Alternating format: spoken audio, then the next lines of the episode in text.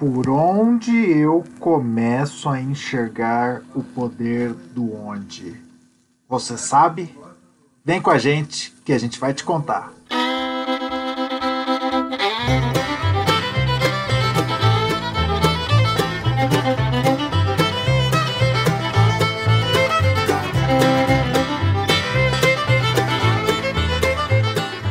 Inteliagro Podcast. Inteligência agrícola no seu dia a dia. O podcast para você que é profissional ou que quer conhecer mais da agricultura digital. É isso aí, vamos lá então, Daniel. A gente preparou aqui cinco perguntas, né? Mas a gente vai discutindo aí meio tempo. Eu vou fazer a questionamento para você e a gente vai fazendo um bate-bola, né? Então, para começar, o que que, que que são dados espaciais? Espaciais é tudo aquilo que você coloca ele em determinada posição no globo terrestre. Então, você está espacializando aquilo, você está colocando ele num local que é único, que você não vai ter repetibilidade, a não ser que outra coisa esteja no mesmo local ou em outro tempo. Mas enfim, ele está travado ali, ele está naquela localização e você sabe, com qualquer referência que você colocar, seja ela diferente da outra, naquele local. Ele... E o que, que é espacializar algo? Né? É você gerar alguma coisa que não tinha esse caráter para ter um caráter no espaço. Né? Então, eu tenho ali uma informação que ela pode estar numa planilha, e você está ali dizendo, por exemplo, que no talhão X ou no piquete Y você tem aquilo, mas aonde está esse talhão X? Aonde está esse piquete Y? No momento que você coloca esse caráter espacial, que você põe aí nessa localização única, ele passa a ser um dado espacial. E aí ele tem um poder muito maior, porque você não vai relacionar ele simplesmente por atributos que eles seriam relacionáveis, mas você vai relacionar com tudo aquilo que acontece naquele lugar, naquele período ou em tempos aí. Então, para mim, essa é a definição que melhor me faz entender. Espero que quem esteja ouvindo aí tenha entendido também. Bom, acho que para a agricultura, essa questão de, de dados espaciais ele faz muito sentido. Talvez seja até a melhor aplicação, né? Porque a gente precisa conhecer o dado, a informação e saber onde que ela está localizada, né? Então, você pode pensar aí, talvez, uma análise de solo. Hoje, um, um exemplo bem, bem simples. O cara vai lá, ele tem, ele coleta aquela, aquele solo para fazer análise e ele tem que definir o local, né? Porque se ele não tiver aquilo depois puder rastrear aquela informação, ela acaba que não, não vai servir para para quase nada, né? A minha segunda segunda pergunta aqui, Daniel, é qual que é a diferença entre análise com caráter espacial e as tradicionais? Você começou já bem aí falando de análise de solo, né? Eu acho que é um exemplo que a gente já pode começar aqui, então. É, pensa você fazer uma análise de solo tradicional, você vai entrar lá dentro do talhão lá, você vai é, ou aleatoriamente ou em algum desenho fazer alguns furos ali dentro, respeitando a quantidade mínima por hectares mas todo aquele solo que você tradou ali, muito provavelmente você vai jogar dentro de um balde, vai fazer uma média e aquilo ali está representando aquele talhão. Quando você tem a localização exata do ponto onde você fez cada um desses furos, você consegue dizer qual que é a diferenciação de um local para o outro, seja ele de fertilidade, seja ele de morfologia do solo, tudo aquilo que ele pode ter esse caráter espacial, com isso você consegue construir uma malha que ela é contínua, né? Você não tem ali simplesmente, ah, um bloco está aqui, ele tem uma determinada coisa. O vizinho dele que está logo aqui tem uma coisa totalmente diferente, porque a média ali você não vê transição, né? Então, você pode até espacializar um dado sem caráter espacial, porque obviamente que talhões eles estão é, eles estão com uma uma feição no tempo ali, no, no espaço, aliás. Então você sabe onde que ele está e você pode atribuir a ele determinado valor. Mas se você tiver cada um desses pontos é, já amostrados com essa espacialização, isso facilita muito mais porque você cria infinidades de dados e dados que são é, contínuos. Isso seja para solo, isso pode ser para, por exemplo, uma máquina que está capturando algum, alguma coisa já mirando na planta, então, por exemplo, um sensor de N que usa o, o NDRE ou coisas assim. Você pode estar espacializando, por exemplo, onde que estão seus animais no campo, né? Se você colocar lá um colar com um, alguma solução satelital no gado, você pode espacializar eles, saber por onde que eles estão andando. Você pode espacializar onde estão suas nascentes. Enfim, qualquer coisa dessas você consegue espacializar e dar um caráter para ela que não seja simplesmente uma linha em uma tabela. Isso é o fator mais importante que a gente vai falar aqui hoje, porque uma linha em uma tabela, ela vai ter que ter um ID que vai ligar ela com alguma coisa, e se você não existe esse ID, as coisas não se ligam. Né? Então, muito provavelmente a qualidade do ar não influencia na quantidade de nascentes. Mas se você conseguir ter isso daí espacializado, você vai ter ali alguma forma de medir isso daí faça sentido ou não, né? Você precisa ter um estudo um pouco mais profundo para cruzar coisas, mas quando existe o caráter espacial, tudo isso pode ser analisado e essas análises elas tendem a ter algo a mais do que simplesmente alguma coisa, um atributo ali que está ligando uma linha com a outra. Muito interessante isso daí, né? E esses dados, é, a gente está falando aqui de análise de solo, mas hoje com o ferramental que existe, né, as imagens satélite, a gente consegue criar modelos, algoritmos, né, para entender qualquer tipo, qualquer não, né, mas um, uma grande variedade de, de informações. Isso só com um clique, né? Você consegue buscar aquelas imagens, aplicar algum tipo de, de correlação com alguma, alguma variável, aí pode ser doença, produtividade, é, infestação de plantas daninhas, e enxergar isso de forma espacializada, isso traz um, um poder muito grande para o produtor para ele conseguir tomar a decisão de uma forma muito, muito acelerada, né? E fora essas informações, aí tem uma, outras infinidades, né? Que pode ser coletado aí com, com sensores, com, com outros tipos de, de câmeras para captar essas imagens. Pode ter os lasers também, né? O LiDAR.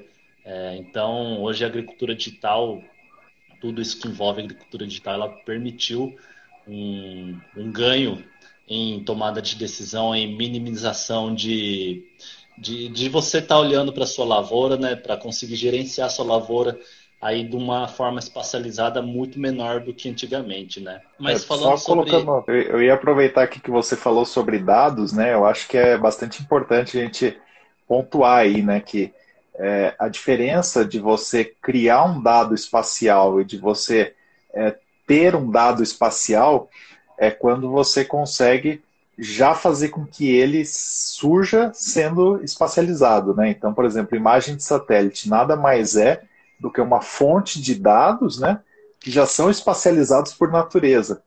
O, o, as imagens de drone, o, as, os sensores de condutividade elétrica do solo, todos eles têm a natureza de já ser espacializado desde que eles nascem, né? E isso faz com que você consiga aí ter as inúmeras aplicações ao longo do tempo, porque ele já é um dado nativo espacializado.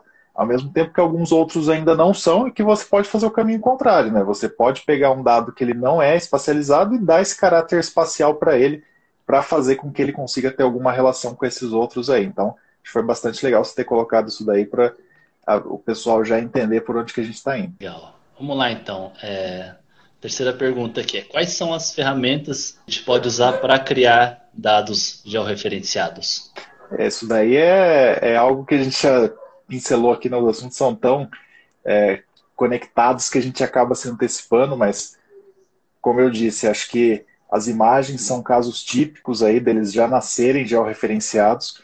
Mas qualquer outro dado que você queira, o que, ele, o que você precisa ter é algo que faça você se localizar para criar aquele dado, né? Então, eu acho que grande parte das análises espaciais elas vêm aí com a popularização e a permissão do uso do GPS para fins civis, né? Então, agora a gente tem outras constelações aí além do GPS, mas começando com ele, é, a partir do momento que qualquer civil possa ter um sinal ali que ele não é uh, um, um, sinal fino, né? Vamos traduzir assim para não falar palavras muito técnicas. É, quando você tem um erro pequeno e você consegue, mesmo não sendo algo militar, ter acesso àquele dado, a gente começa a ter aí uma imensidão de soluções que surgem e até mesmo a gente vê revoluções aí no dia a dia, mesmo quem não mexe com isso no, no campo, tá hoje aí usando o seu Waze, seu Google Maps e ele sabe exatamente em que faixa da pista você tá, se você tá de um lado ou de outro. Então, essa precisão que faz com que as aplicações sejam cada vez mais e mais é, fáceis de serem espacializadas e melhor ainda, né, mais baratas. Então, sensores hoje de localização a gente consegue embutir em qualquer coisa praticamente por um custo muito baixo e com a internet das coisas conectando esse equipamento com outros, ele já vai gerar um dado espacializado. Então, isso aí vai ser inevitável se a gente quer fazer agricultura digital, se a gente quer trabalhar com campo conectado, porque cada coisa vai ter que mostrar onde ela está e não simplesmente o que ela gerou de dados, porque senão não vai adiantar de nada. A gente não vai chegar na finesse que a gente precisa para analisar isso. Então, para você gerar um dado espacial, você precisa de algo que consiga localizar ele ali. É, dá para fazer isso de outra forma, sem ter esse, esse equipamento? Dá para fazer de mil formas, né? Mas eu acho que todas elas acabam sendo muito arcaicas hoje em dia. Então, ah, eu posso usar uma bússola com caminhamento, ah, eu posso usar alguns pontos de apoio, colocar uma imagem com onde eu estou ali, aquilo eu consigo depois fazer um pós-processamento. Mil formas, a forma mais simples hoje é você, por exemplo, ter um smartphone na mão ali que custou 200 reais, não mais que isso, que já tem um sensor poderoso, e com ele você localizar onde você está, onde você está fazendo aquela operação, e tudo isso vai desencadear esse dado espacial. Acesse nosso site www.inteliagro.com.br e fique por dentro das maiores tendências da agricultura digital.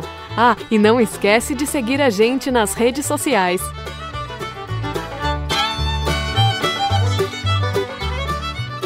E você falou de geoestatística, acho que é legal também. Geoestatística é algo que, ao mesmo tempo, ele é banalizado e também, às vezes, usado de forma desnecessária. Né? É, várias formas de utilizar os dados espaciais a gente tem. Muitas delas a gente pode usar o dado puramente espacial, sem ter que criar uma malha para isso. A geoestatística, o que, que ela faz? Ela cria dados entre intervalos de dados. Então, você consegue aqui, eu tenho A, tenho B, entre A e B, ele vai te falar o que, que existe aqui.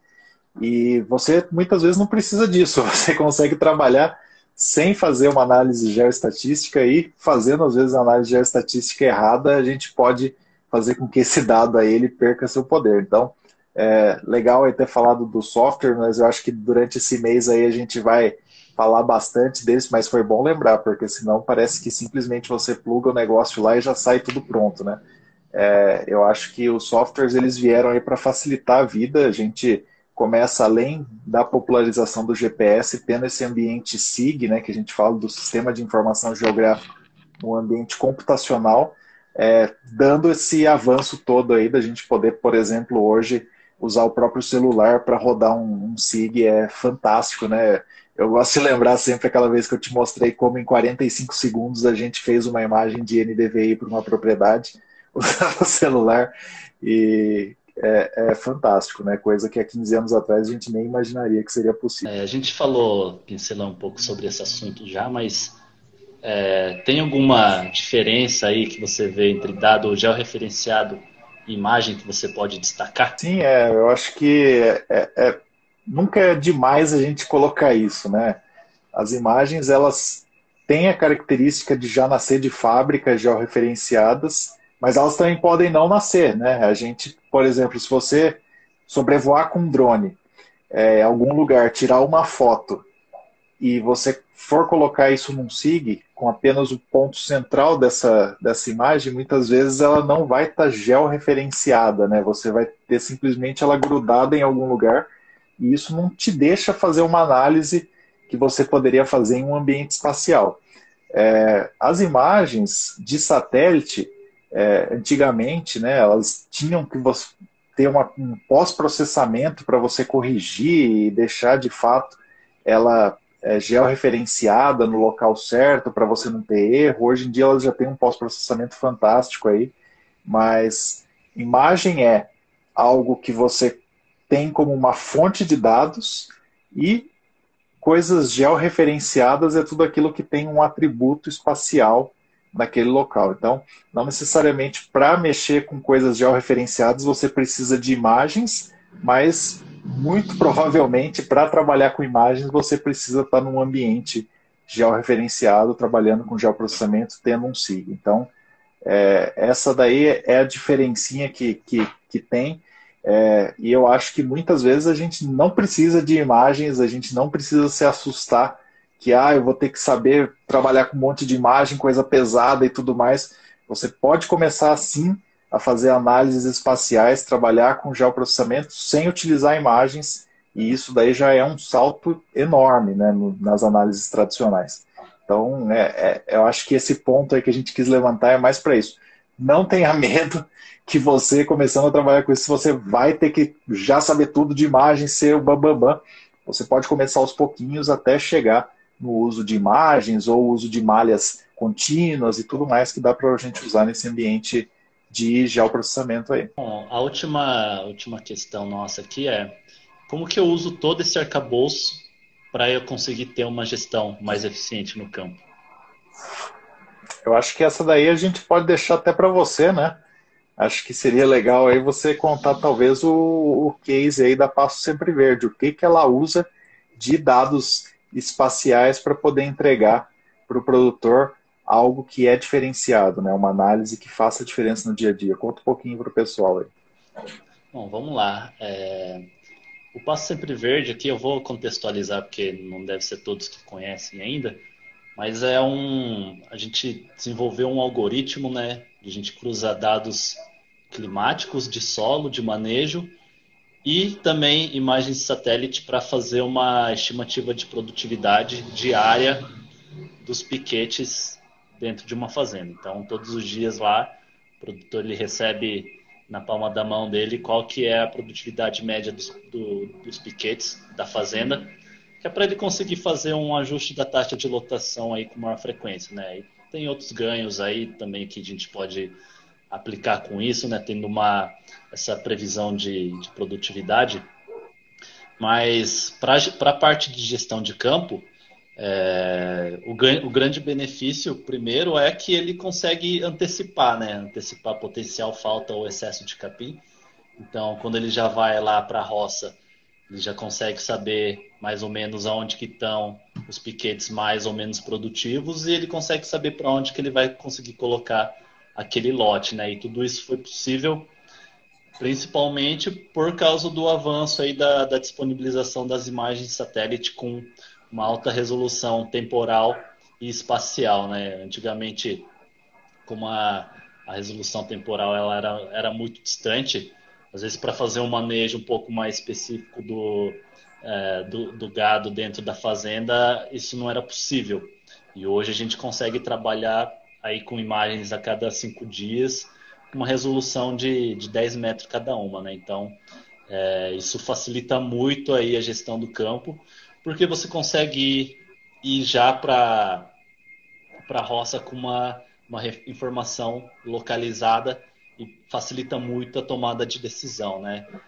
Antes da gente utilizar as imagens satélite, eu fazia toda essa modelagem usando só dados climáticos, né? E você imagina, dentro de uma fazenda, em um espaço, pode ser uma fazenda até grande, aí de 2 a 10 mil hectares, você não vai conseguir encontrar diferenças climáticas dentro desse, desse ambiente, né? Dentro de uma fazenda. Então, mesmo que um piquete esteja no outro extremo da fazenda, você utilizando dado climático, a não ser que você tenha uma estação é, meteorológica automática num ponto e na outra ponta da fazenda, você vai acabar trabalhando toda a fazenda como sendo uma coisa só, né? E aí as imagens de satélite ela permitiu a gente trabalhar num nível muito menor, né? Nível de realmente de piquete e nível de gestão de fato, né? Não uma gestão estratégica, né? Uma gestão de longo prazo, mas uma gestão operacional mesmo, algo que você consegue trabalhar no dia a dia dentro da sua fazenda. É, além disso, a gestão, a gestão espacializada, falar um pouco sobre, mais sobre a minha atuação dentro da, da propriedade aqui, a gente trabalha com uma fazenda de citros. Hoje a gente, para fazer uma gestão de tabela, é, às vezes é meio complicado, né? Você tem aquela informação de tabela, você trabalha ela como sendo uma coisa única, como se aquela tabela fosse uma fazenda, né?